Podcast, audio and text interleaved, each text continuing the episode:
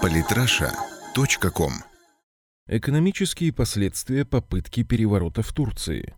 Илья Новицкий. Неудавшийся государственный переворот в Турции все еще находится в центре внимания мировой общественности, и из Анкары до сих пор поступает информация о новых и новых обстоятельствах этой запутанной истории.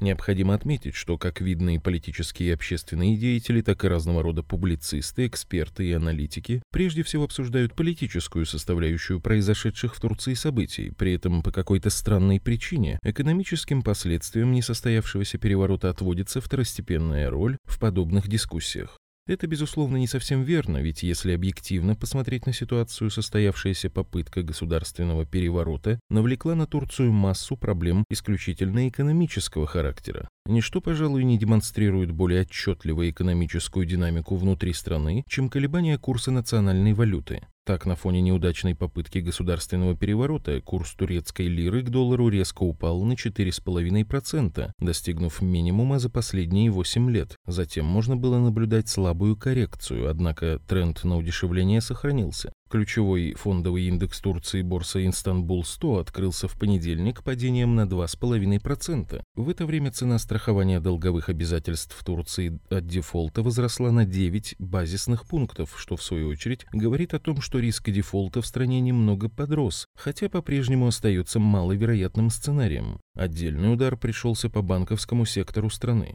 Как сообщается, шестой по размерам банк в Турции Банк Азия, имеющий порядка 180 филиалов по всей Турции, временно остановил свою деятельность. Официальная Анкара, в общем-то, не сильно скрывает, что причиной тому послужила связь данной банковской структуры с движением Фитулаха Гюлена. Согласно оценкам экспертного сообщества, в сложившейся ситуации девальвация национальной валюты и укрепление недоверия граждан к банковскому сектору может спровоцировать рост плохих долгов и отток депозитов. В контексте сложившейся конъюнктуры в банковском секторе накануне состоялось экстренное совещание представителей турецкого ЦБ с членами Ассоциации банков Турции. Как сообщает турецкое издание Хабер Турк, ЦБ Турции уже пообещал представителям банков предоставить неограниченную ликвидность, чтобы избежать целого ряда проблем, которые могут возникнуть на рынке. Однако, как отмечает руководитель отдела аналитики Доминиона Фикс Наталья Самойлова, хоть ресурсы у турецкого ЦБ весьма ограничены, их вполне достаточно, чтобы поддерживать поддерживать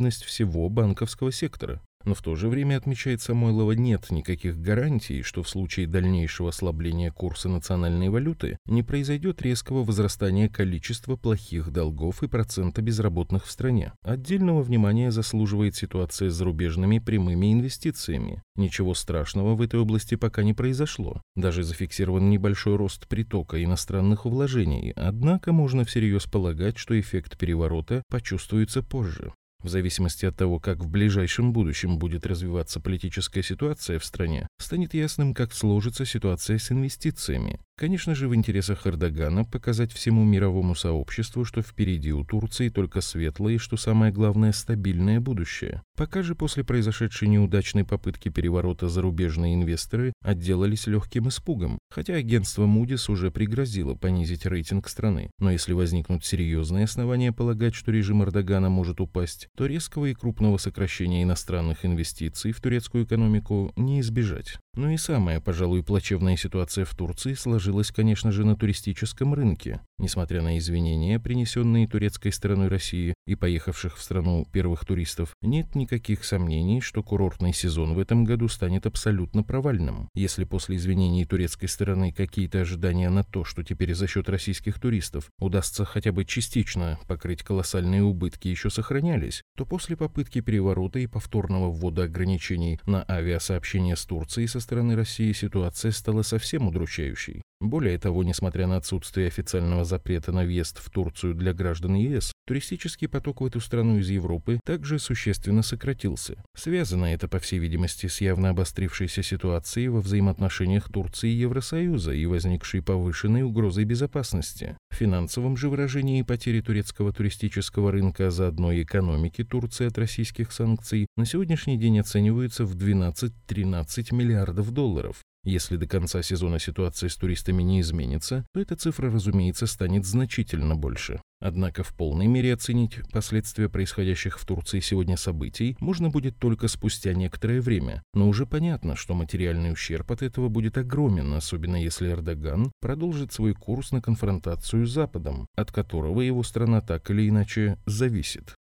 Подписывайтесь на наш канал в Телеграм. Самые интересные статьи о политике и не только. Читайте и слушайте каждый день на сайте polytrasha.com.